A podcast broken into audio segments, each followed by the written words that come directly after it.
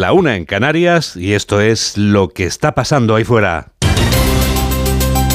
Onda Cero. Noticias fin de semana. Juan Diego Guerrero. Buenas tardes a todo el mundo. En casita que llueve, especialmente en la Comunidad de Madrid, donde viven 7 millones de personas. Tres de esos millones viven en la capital de España, en la que esta tarde estarán cerradas todas las instalaciones municipales y todos los túneles, salvo los que son imprescindibles para circular. Acabamos de conocer que la Liga de Fútbol anuncia que también se suspende el Atlético de Madrid-Sevilla que se va a disputar esta tarde en el Estadio Metropolitano. El alcalde José Luis Martínez Almeida pide a quienes viven en la ciudad de Madrid que no salgan de su domicilio. Ya lo sabes, quédate en casa, pero esta vez solo por hoy. Y hay depresión aislada a niveles altos, o sea, Dana, o sea, tormentas de lluvia y granizo que están cayendo con mucha fuerza en toda España desde ayer y que seguirán entre nosotros también mañana. Hemos pasado de un verano con calor insoportable a escondernos bajo el paraguas. Y sin ánimo de asustar, en cuanto llueve en Madrid, se lía. Así que si estás en los madriles, quédate en casa, que ya te entretenemos nosotros, los de Onda Cero, los de la radio.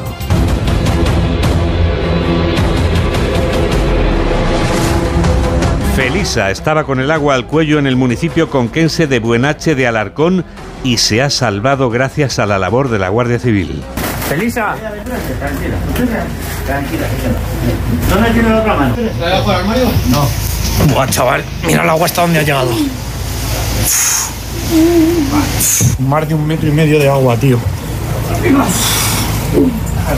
Arriba, abajo, por el este, por el oeste, toda España está inundada. ¿Y dónde está ahora mismo Mamen Rodríguez Astre lo peor? Lo peor está en Toledo y en Madrid. El alcalde de la capital nos pide quedarnos en casa ante esta situación anómala y excepcional. Es que la mejor garantía de mantener y preservar la integridad física es no salir a la calle, es minimizar completamente los desplazamientos que no sean imprescindibles. Es una situación anómala y excepcional la que vamos a vivir esta tarde y al mismo tiempo se va a batir el récord histórico de precipitaciones. Por todo ello, pido encarecidamente a todos los madrileños, por favor, que se queden en sus casas esta tarde. Se cierran todas las instalaciones municipales y se moviliza al SAMUR Social para dar alternativa de resguardo a las personas que viven en la calle. Se van a cerrar todos los túneles de la ciudad que tengan alternativa en superficie. Los de la calle 30 se mantendrán abiertos por ser necesarios para los servicios de emergencias ante esta situación histórica. Pedro Ruiz, Emergencias Madrid. Todos los ciudadanos de la Comunidad de Madrid recibirán un mensaje en sus terminales móviles con tres indicaciones.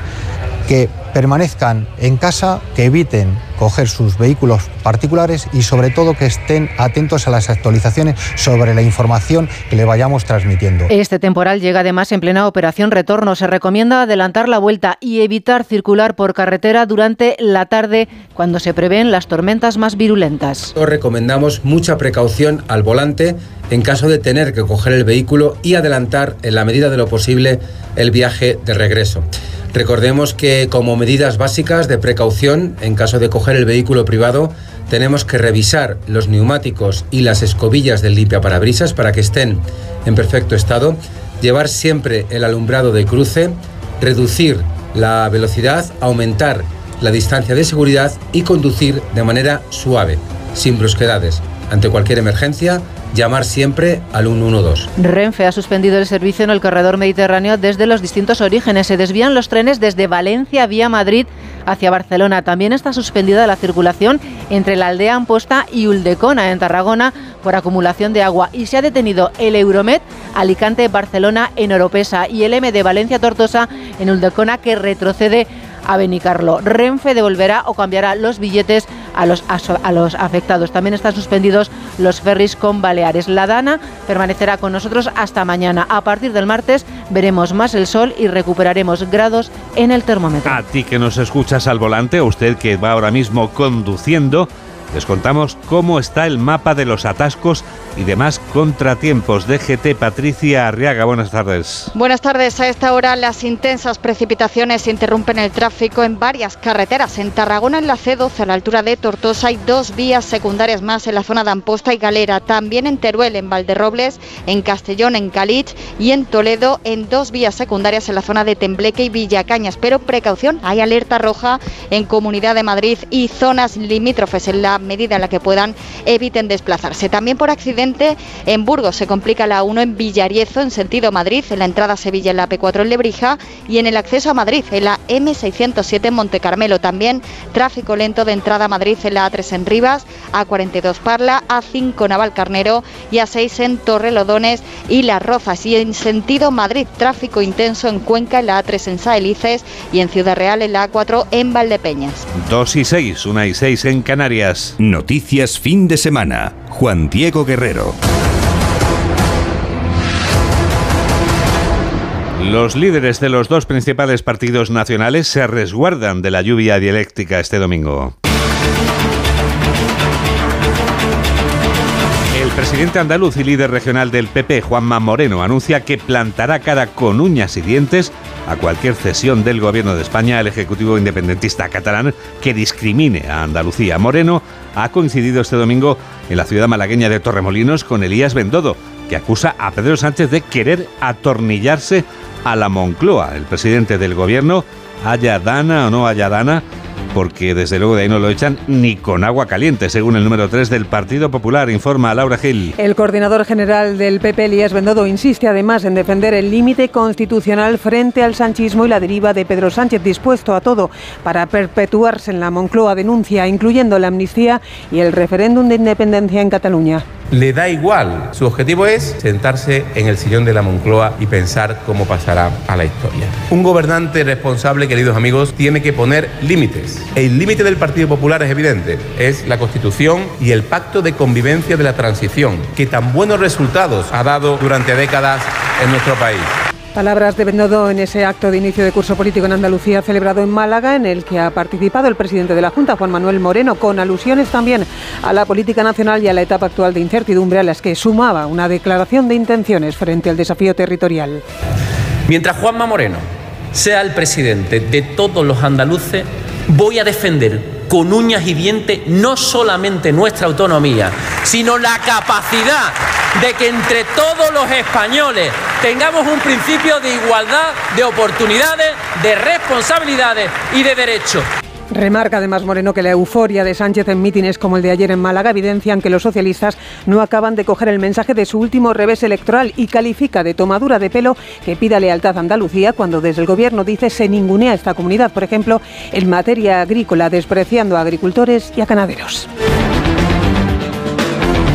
El Partido Socialista sale en tromba este sábado de Dana contra los acuerdos PP-Vox y especialmente las contraindicaciones que han traído al Ejecutivo Autonómico de Jorge Azcón en Aragón. Y es una mujer aragonesa, precisamente ex candidata a la alcaldía de Zaragoza, la encargada de hacerlo este domingo. Su comparecencia coincide con el anuncio de que el Ministerio de la Presidencia va a tomar medidas contra los dos directores generales que posan con la bandera franquista o que han apoyado la dictadura. Carmen Sabido. Por exaltar el franquismo, el Ministerio de la Presidencia abrirá expediente a la directora general de Justicia, Esmeralda Pastor, por posar con la bandera preconstitucional y apoyar la dictadura. También abrirá expediente al director general de Caza, Jorge Valero, por rendir homenaje al general Millán Astra. Y ante estos gestos de apología franquista, la ministra Pilar Alegría pide al presidente aragonés, Jorge Azcón, que cese a los dos cargos de Vox. El presidente Azcón ha nombrado a dos directores generales que se abrazan a la bandera preconstitucional y que hacen apología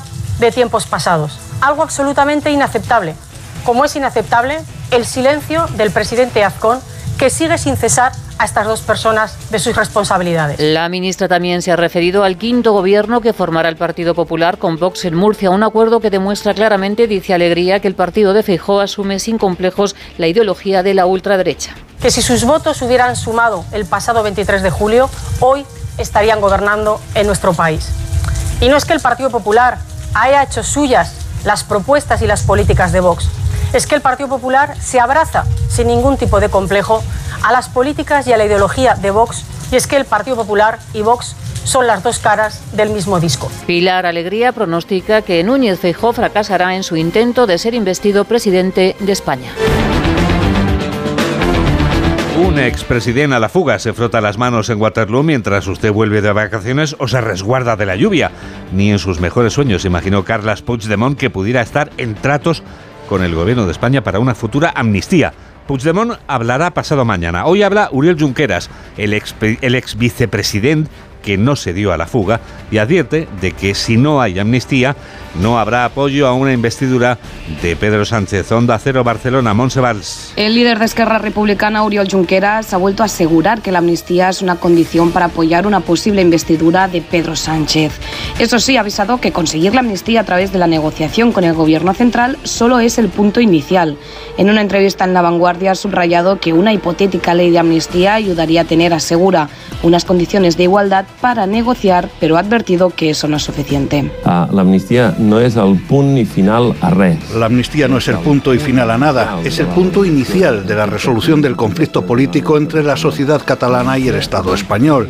La amnistía es el punto inicial porque sin amnistía no existirá una condición de igualdad en la negociación del conflicto entre la sociedad catalana y el Estado español. La amnistía es una condición necesaria para poder comenzar a resolver el conflicto. A resoldre aquest conflicte. De hecho, ha asegurado que acordar las condiciones para poder hacer el referéndum es imprescindible. Según informa la agencia de noticias EFE, la Policía Nacional ha detenido en Sevilla a un hombre como presunto autor del asesinato de una mujer que al parecer era su expareja y a la que habría degollado con un arma blanca. Se trata, por tanto, de confirmarse de un nuevo caso de violencia de género. Onda Cero. Noticias fin de semana.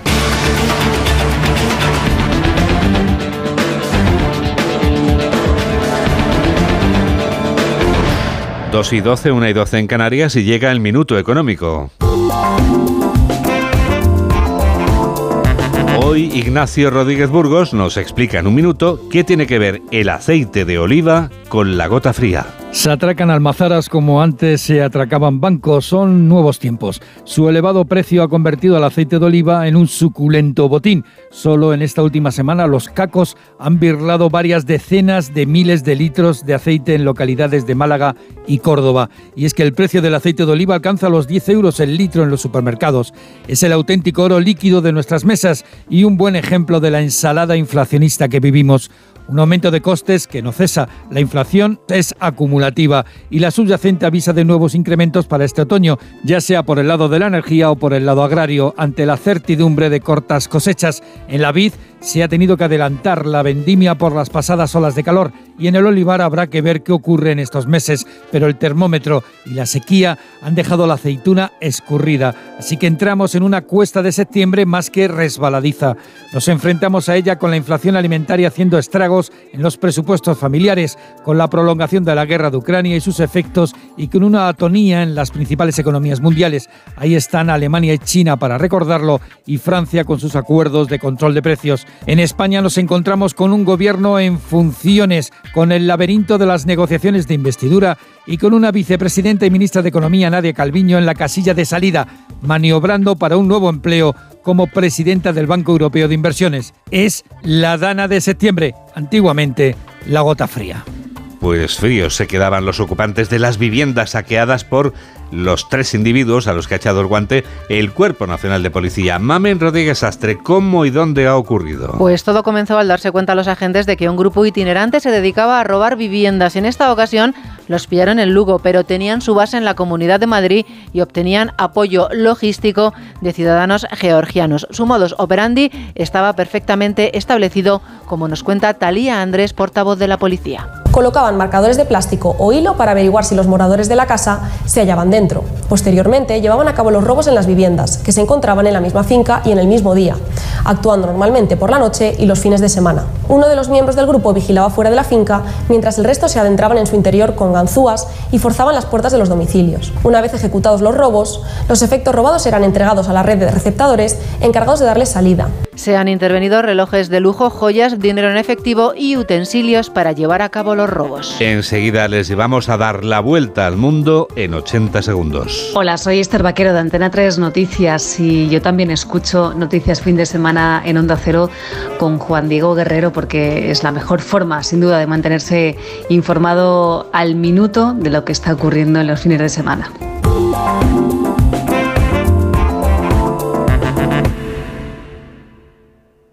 Ahora más que nunca es necesario un equipo que luche contra los bulos, fake news y las medias verdades. ¡Mueve del culo, holgazanes! Siempre con una sonrisa, aunque sea de mala leche. Vuelve el equipo Guayo. Vuelve el intermedio. Mañana a las nueve y media de la noche, nueva temporada en la sexta. Es que si pasa algo, tardamos dos horas en llegar hasta aquí. Tranquilo, porque nosotros respondemos en menos de 20 segundos.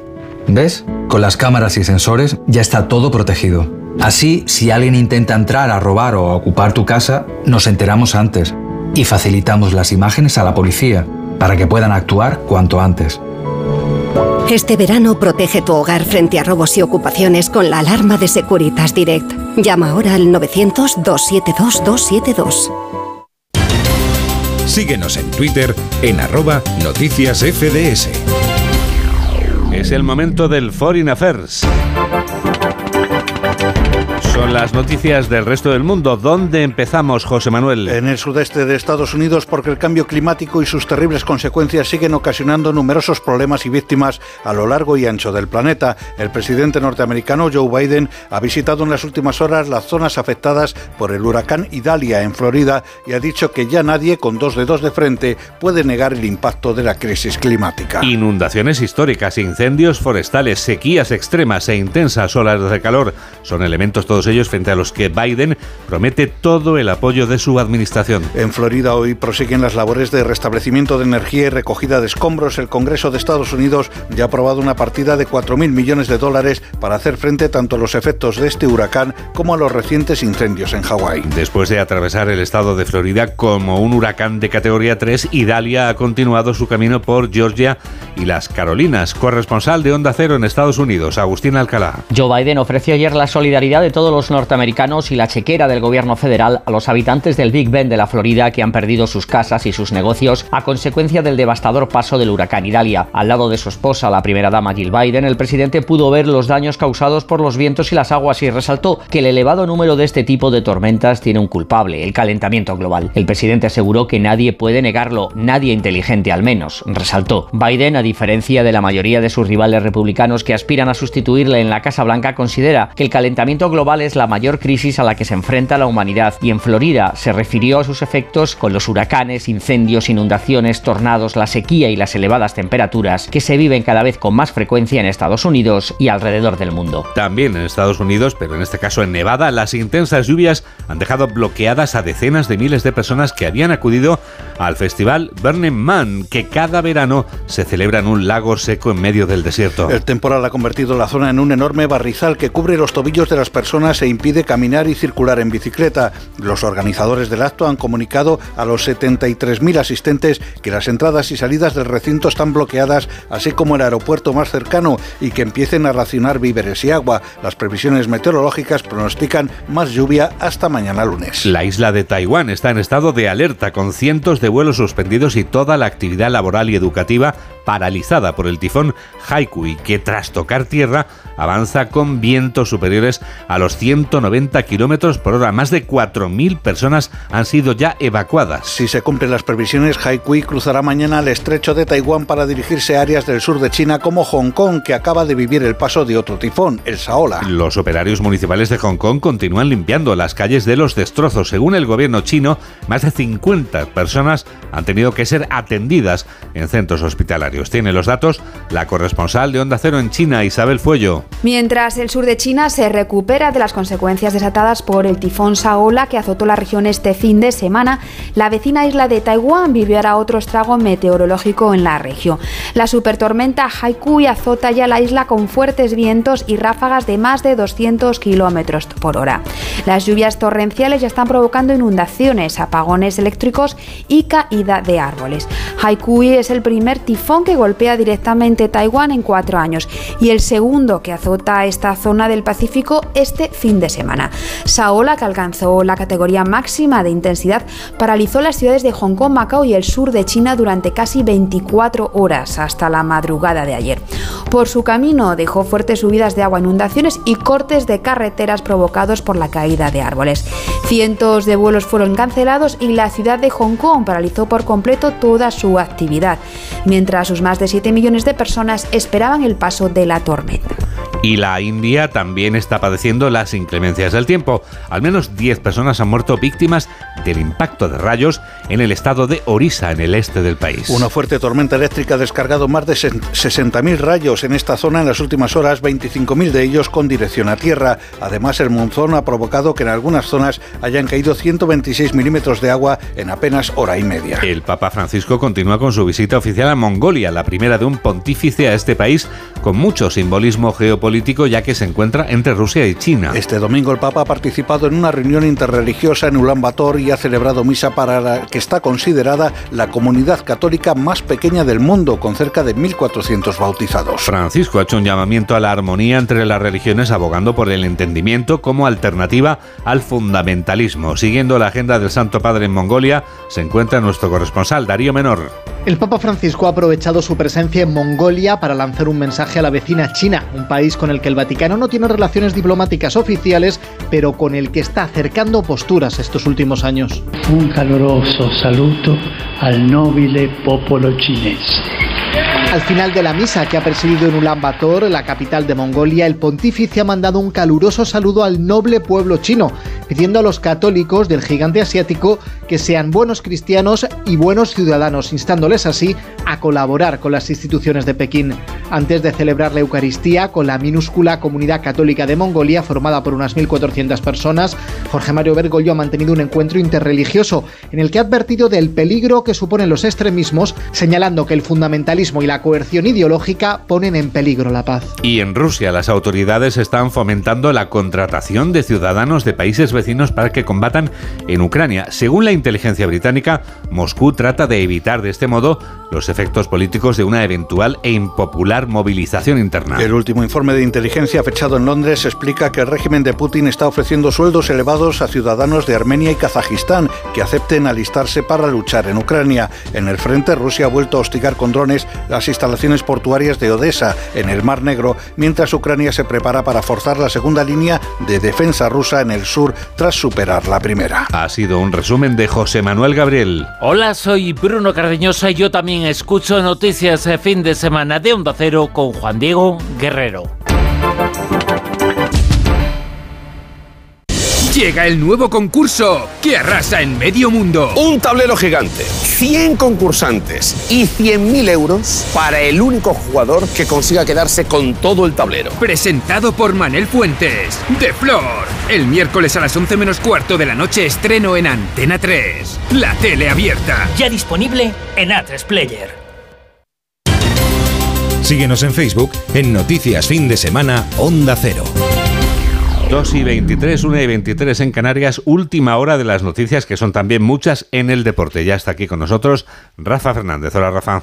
Hola Juan Diego, muy buenas. Sí, con la noticia que ya avanzábamos a las 2, la Liga ha aplazado ese partido entre Atlético de Madrid y Sevilla previsto para esta tarde en el Estadio Metropolitano ante la alerta roja de fuertes lluvias en Madrid, un partido para el que se anunciará su nueva fecha en breve y que corre, eh, corresponde a una cuarta jornada que deja al Real Madrid líder en solitario tras ganar 2-1 al Getafe con el quinto gol de Jude Bellingham en el tiempo de alargue del encuentro. Este triunfo mete presión al FC Barcelona que visita ya con Joao Félix y Cancelo a Osasuna esta noche a partir de las 9. Ahora mismo, desde las 2 hay un encuentro en juego de primera división. Se miden Girona y Las Palmas de momento sin goles y uno de segunda juegan Andorra y Tenerife también con el marcador inicial. Y en el Gran Premio de Cataluña, ojo porque hay bandera roja en la carrera de MotoGP tras una caída múltiple, tras ir al suelo el italiano Bastianini que ha arrastrado a otros cinco pilotos, Alex Márquez, Zarco, Dijan Antonio, Bezzecchi y Binder.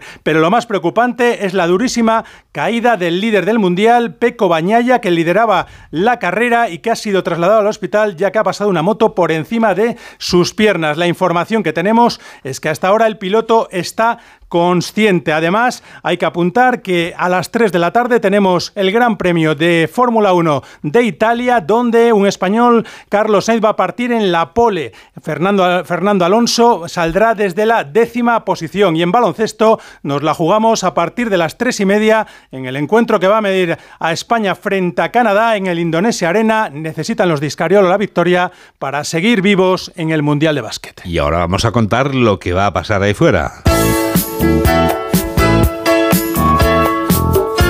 Yolanda Viladcans avanza algunas de las noticias de la semana que viene. Son las noticias del futuro. Un futuro que en esta primera semana de septiembre pasa por el nuevo año judicial que arranca este jueves con varias incógnitas. ¿Qué pasará judicialmente con el expresidente catalán Carles Puigdemont o qué pasará con el horizonte procesal de Luis Rubiales? Será este lunes cuando además el presidente del gobierno en funciones, Pedro Sánchez, inaugure los desayunos del Ateneo, un nuevo espacio de encuentro con líderes relevantes de la sociedad, la cultura y la política española. Mientras en Córdoba se seguirá hablando de sequía, de cambio climático, de precios en la producción agrícola dentro de la reunión informal del ministro de Agricultura de la Unión Europea con presencia del ministro del ramo español en funciones, Luis Planas. Miramos además al precio de la luz. Sube mañana un 37% hasta los 87 euros el megavatio hora. Lunes intenso además, Juan Diego, porque se reúne el Comité de Crisis de Violencia de Género para analizar los asesinatos machistas. Este verano solo en agosto han muerto siete mujeres a manos de su pareja o de su expareja. Y en nuestros días mundiales, pues mira, estrenamos mes celebrando mañana el Día Mundial de la Salud Sexual.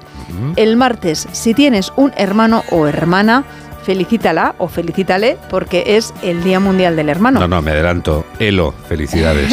Eso, eh, pues el martes se lo vuelves a recordar. Eso es. El jueves vamos a respirar mejor porque es el Día Internacional del Aire Limpio por un cielo azul y el viernes JD vamos a celebrar que eres, bueno, que somos periodistas en su Día Internacional. Me parece fantástico, Johnny. Si quieres, claro. Por supuesto, siempre quiero. Sobre todo si hay un donuts por medio. De chocolate. Eso es. Mamen Rodríguez Astre es quien produce y Jorge Zamorano es quien realiza este programa de noticias aquí en Onda Cero, en la radio. Noticias fin de semana. Juan Diego Guerrero. ¿Cómo pasa el tiempo? Nos despedimos ya con una pregunta plena de intención y de futuro. ¿Por qué no nos escapamos?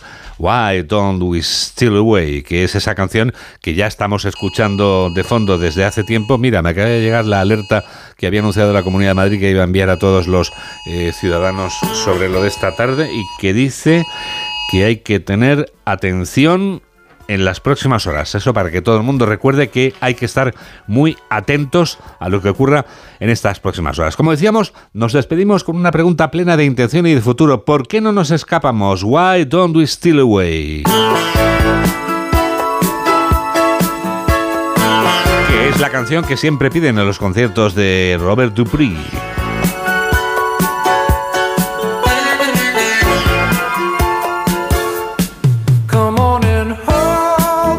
Nos escapamos también aquí en Onda Cero, en la nueva programación, la que estrenaremos mañana, aquí en este programa de noticias?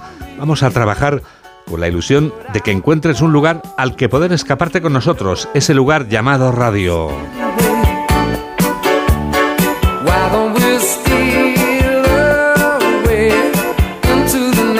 ¿Por qué no nos escapamos?